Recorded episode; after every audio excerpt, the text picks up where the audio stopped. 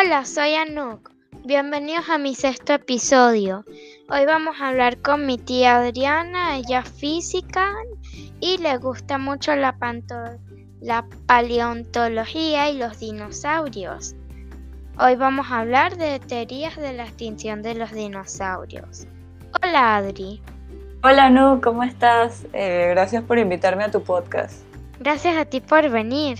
Me gusta mucho este proyecto que tienes y bueno, eh, estoy muy emocionada de poder hablar contigo hoy sobre estas teorías porque es algo que me divierte mucho y, y sé que a ti también te gusta.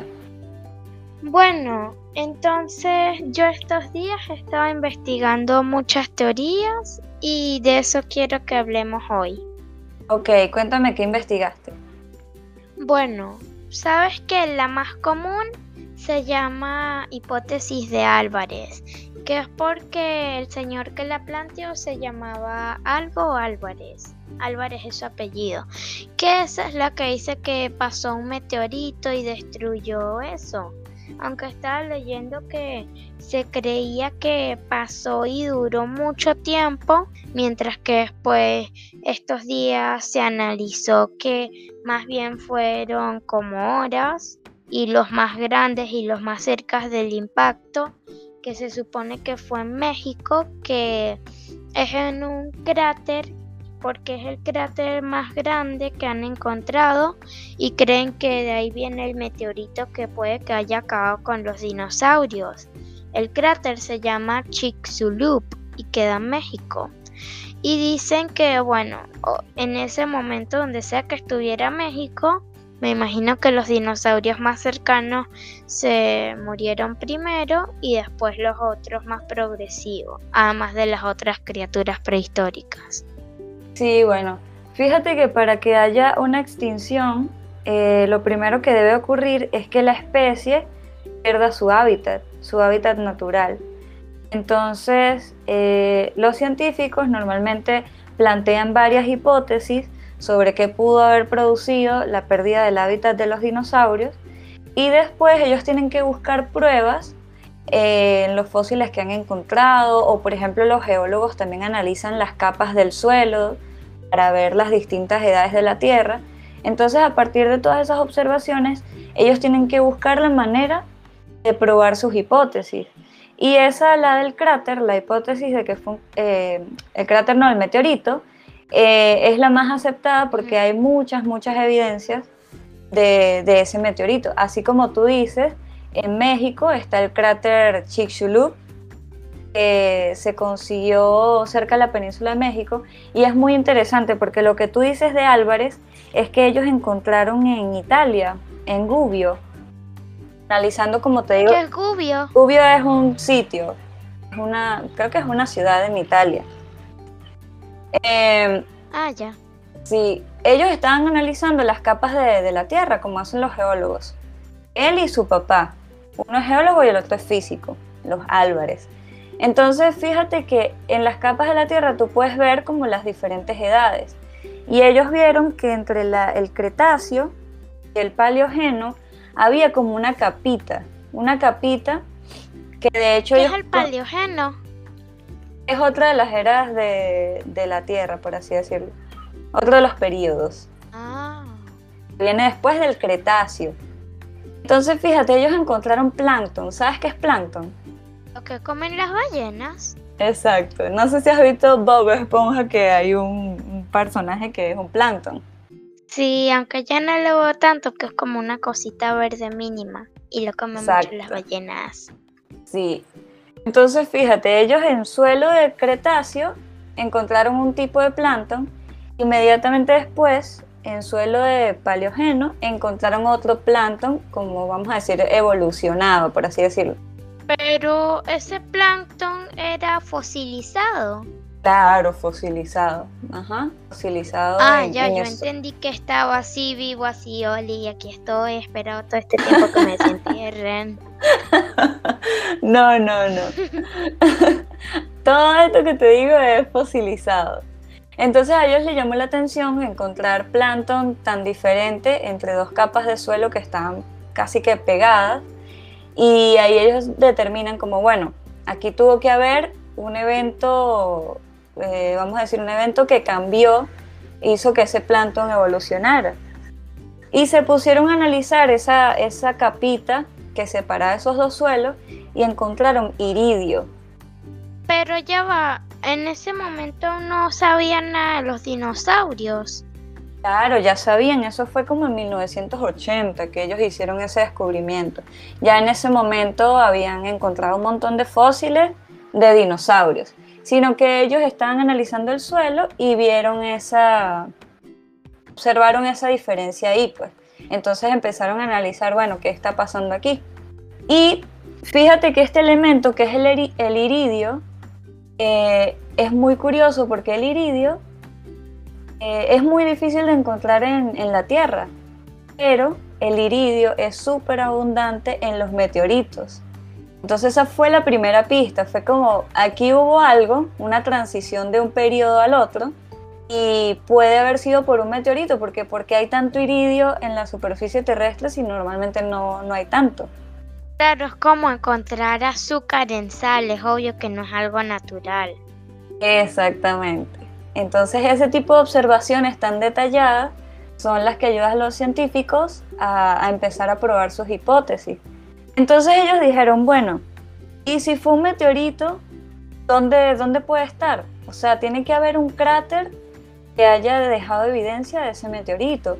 Y si fue un meteorito, como tú estabas diciendo al principio, tuvo que haber sido un meteorito grande, o sea, algo poderoso que pudiera acabar con un tercio de, los animales que existían en ese momento. Claro, no es que ah, cayó una roquita y ya no. No, exacto, era una cuestión grande. Y bueno, entonces ahí fue donde... ¿Como un edificio o más? Wow, la verdad no tengo no sé qué tamaño es, pero podemos buscar el cráter. Mira, aquí estoy viendo el cráter. Está en, eh, en México, se llama Chicxulub. Tiene 180 kilómetros de diámetro. O sea, es gigante. Es gigante. ¿Cómo cuánto? 180 kilómetros de diámetro, imagínate. Pero como un edificio. No, como vamos a decir que como una ciudad pequeña, más o menos. Imagínate. ¿Qué? No, no, qué horrible, pobres dinosaurios. Pobrecitos, sí. Sí, imagínate, muy grande. Y bueno, te voy a contar algo que sé que te va a gustar. Resulta que ellos encontraron el cráter y pues empezaron a investigar porque de repente ves ese círculo ahí, pero hay un como que la mitad del cráter está en tierra y la otra mitad está en el océano. Entonces uno pudiera decir, bueno, de repente no fue un meteorito lo que creó este círculo, sino otra cosa. Pero en la tierra alrededor del cráter encontraron granos de cuarzo. Yo sé que a ti te gustan los cuarzos. ¡Wow! Sí, entonces esos cuarzos así se producen por impactos muy, muy fuertes. Entonces esa es otra pista para decir, sí, fue un meteorito. Ah, porque así como que, no sé si tú has visto Steven Universe, que es una serie muy bonita. Claro, me encanta, es mi favorita. la mía también. Bueno, hay, hay una parte en la que un personaje, no te voy a contar toda la serie, pero bueno, se choca contra la arena tan fuerte que salen cristales. Exactamente, exacto. Bueno, ellos dicen que lo que puede formar cuarzo tiene que ser una, un impacto como de una bomba atómica o de un meteorito. ¿Ves? Entonces ahí ya tenemos la segunda evidencia, o sea, ese cráter que está ahí realmente se formó por un meteorito. Oh, y bueno, también yo leí que también hay otra teoría que se llama teoría de los múltiples impactos, que dicen que no fue un meteorito, o fue uno pero se dividió en varias partes porque también hay otros dos cráteres no tan grandes pero no tan chiquitos tampoco que se llaman Silver Pit y Shiva no sé dónde están pero es otra teoría que plantearon también.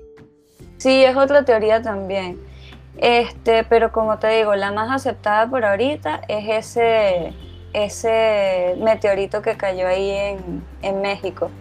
Y claro, se pueden producir otros, otros materiales como unos mini meteoritos o cosas así. Y bueno, sí, hay muchas teorías. Yo no sé si tú escuchaste una que también podía ser por erupciones de volcanes. Muchos volcanes erupcionando a la vez.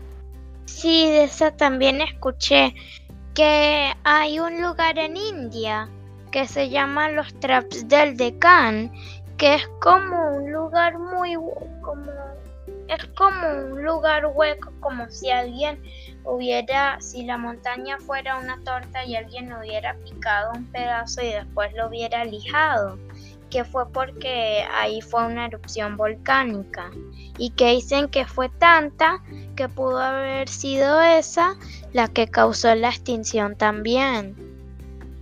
Sí, esas eran teorías que se, se tenían antes del cráter eh, y bueno, eso también es interesante porque dice que, ¿sabes que en la Tierra tenemos un, se llama, ¿cómo es? El cinturón del fuego, algo así, que es donde están la mayoría de los volcanes en la Tierra.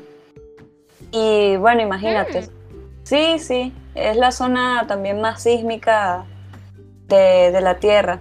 Va como desde Chile, pasa por todo ese borde así de Latinoamérica, pasa por Centroamérica y parte de Estados Unidos las zonas más sísmicas de la Tierra.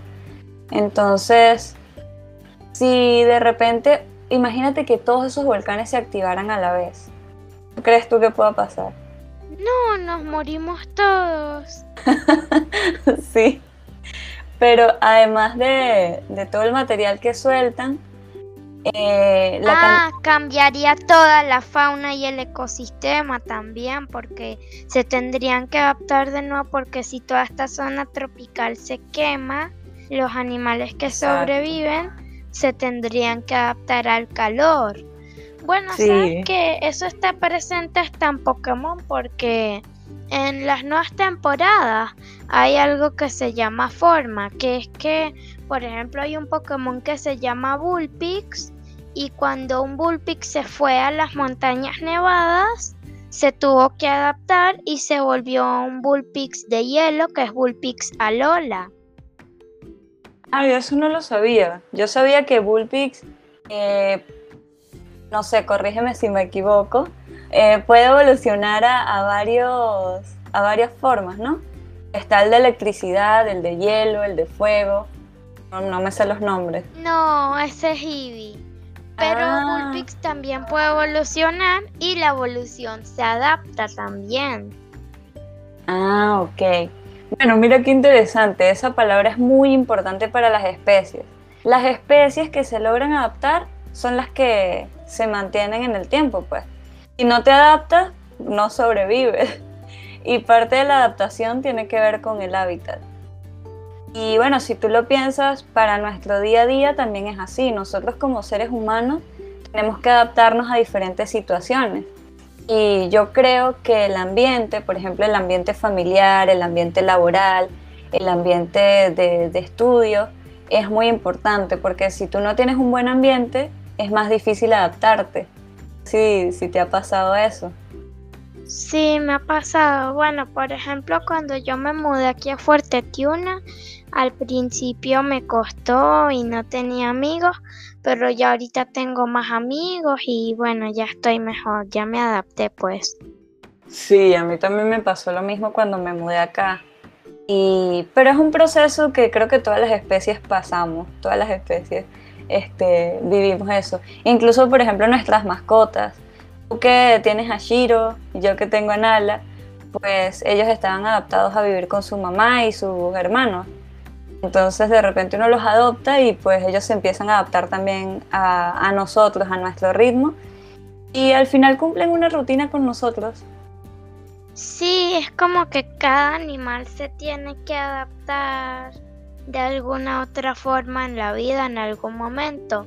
Hasta un ave, por ejemplo, las, sean buena forma o mala. Por ejemplo, aquí llegan unos pajaritos a la casa y ya se adaptaron a que todos los días a una hora específica, como a la hora de almorzar, pueden venir y comer arroz. Sí, eso es súper interesante que hay especies animales que se, se han adaptado mucho a convivir con el humano.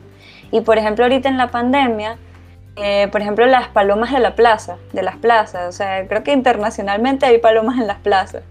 Y fíjate, la gente les echa arroz, les echa, no sé, cualquier comida que a les guste. Entonces ahorita en la pandemia, que casi no había gente en la calle, pues esos animalitos sufren porque ya se adaptaron a nosotros. Ah, claro, pobres. Y bueno, de aves, una pregunta, porque si hay aves ahorita y se supone que las aves vienen de los dinosaurios, se supone que entonces hubo algunos pocos dinosaurios que hayan sobrevivido a eso y se hayan adoptado, adaptado, porque si no, no habría aves. Exactamente. Ahí yo vi un video en estos días que una científica decía como, no, los dinosaurios no están, no están extintos, los tenemos aquí, son las aves. Porque las aves vienen directamente de los terópodos, que son un tipo de dinosaurio, que son por ejemplo el velociraptor o la familia de los tiranosaurios rex. Y fíjate que se han encontrado fósiles de estos dinosaurios que tenían plumas plumas. La verdad yo pensé que venían de los pterodáctilos porque vuelan y vuelan y bueno, voladores. Aunque la verdad no tiene sentido porque según lo de, lo de la actividad volcánica dice que eso también extinguió a los últimos dinosaurios pterodáctilos. Sí, de hecho dicen que los que sobrevivieron pues la mayoría del océano que el animal más antiguo es una clase de tiburón. Y bueno, de los dinosaurios solo sobrevivieron este tipo. Que te digo, algunos terópodos. Pero claro, eh, hay como mucho tiempo entre un tiranosaurio rex y una gallina, vamos a decir. Pero si tú ves, por ejemplo, un tiranosaurio y una gallina, tú ves que las patas traseras son gigantes. Sí. ¿Verdad? El tiranosaurio tiene manitos chiquitas porque si tuviera las manos muy grandes y con esa cabezota que tiene, se caería de frente. Por eso es que sus manos son tan chiquitas para contrarrestar el peso. Oh. Exacto.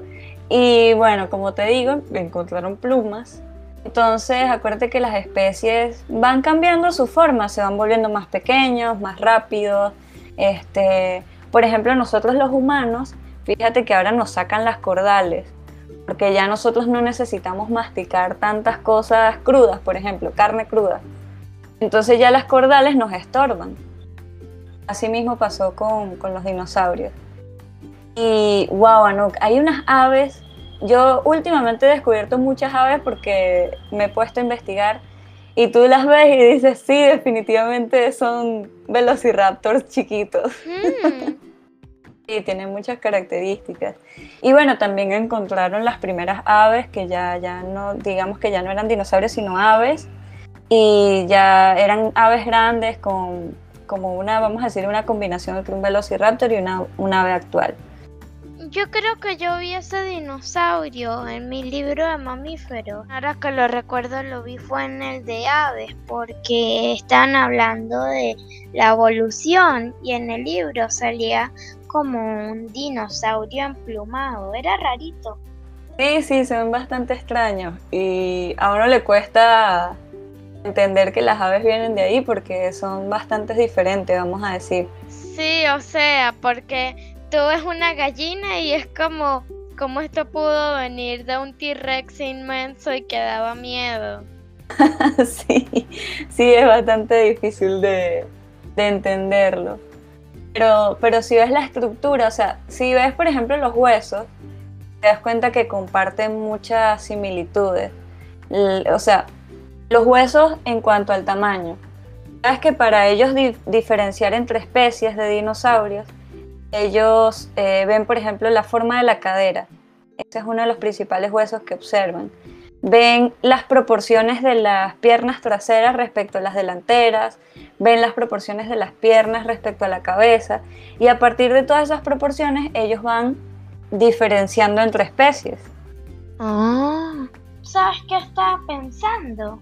Otra teoría también dice que los dinosaurios se pudieron haber muerto por un virus, porque dice que pudo, pudo haber caído el meteorito y también la actividad volcánica y todo eso al mismo tiempo a los pobres dinosaurios que también pudo haber subido el nivel del mar y así tenían menos espacio.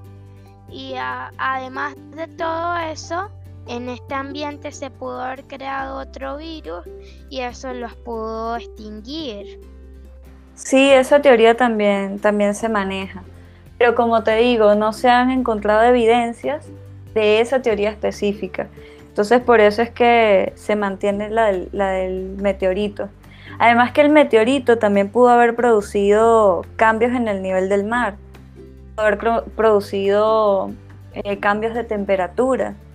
O sea, el meteorito es como una semilla que pudo haber producido muchísimas otras cosas, como las, o sea, otras teorías que se tienen, que es las que tú acabas de nombrar.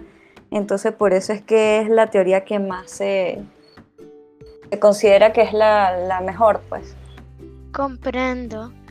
Además de que algo que nadie se entiende, que es la gran pregunta también de por qué se extinguieron, es que también si descubres por qué se extinguieron, también hay que pensar por qué ellos no sobrevivieron y los mamíferos y otras especies sí.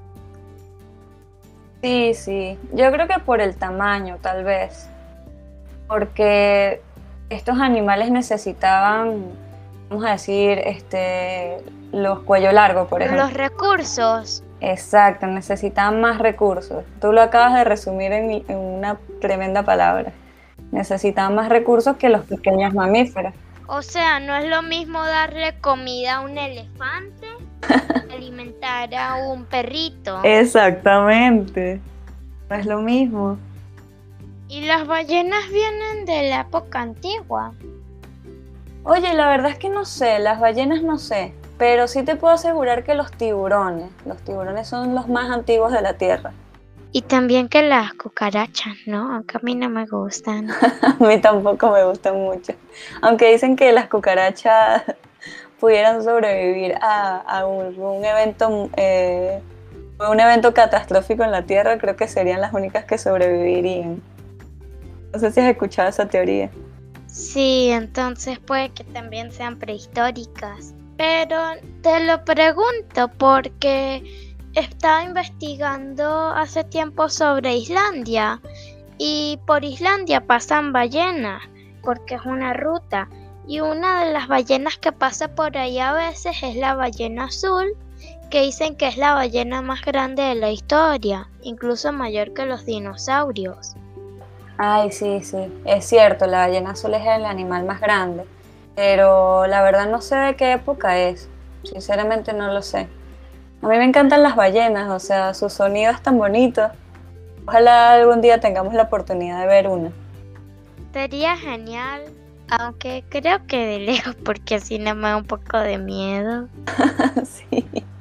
Bueno, yo creo que todo esto también es como una lección de que Debemos cuidar los hábitats que tenemos, ayudar a preservar las especies de ahorita. Sí, fíjate que el ser humano puede influir mucho en el cambio, en el cambio de la Tierra. Incluso ahorita está esto del cambio climático. Imagínate, si sube la temperatura, eh, se derriten los polos y sube el nivel del mar. Y ya sabemos que el nivel del mar eh, puede afectar un montón. Entonces eso no solo afectaría a los animales, sino a nosotros también como especie, porque al final el ser humano también es una especie.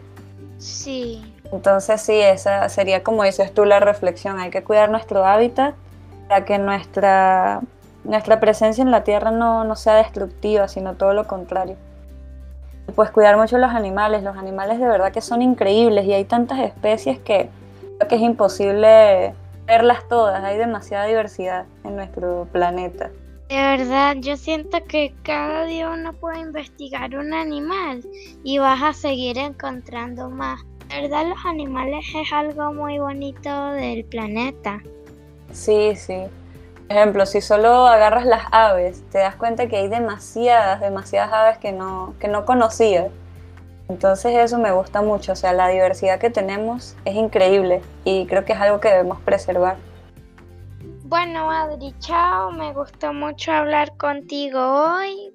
Me parece eso que es muy importante que cuidemos el hábitat de los animales y de nosotros mismos. Espero que algún día consigas un diente de dinosaurio. Y bueno, nos vemos pronto. Chao, Manu, gracias. Nos vemos pronto. Chao.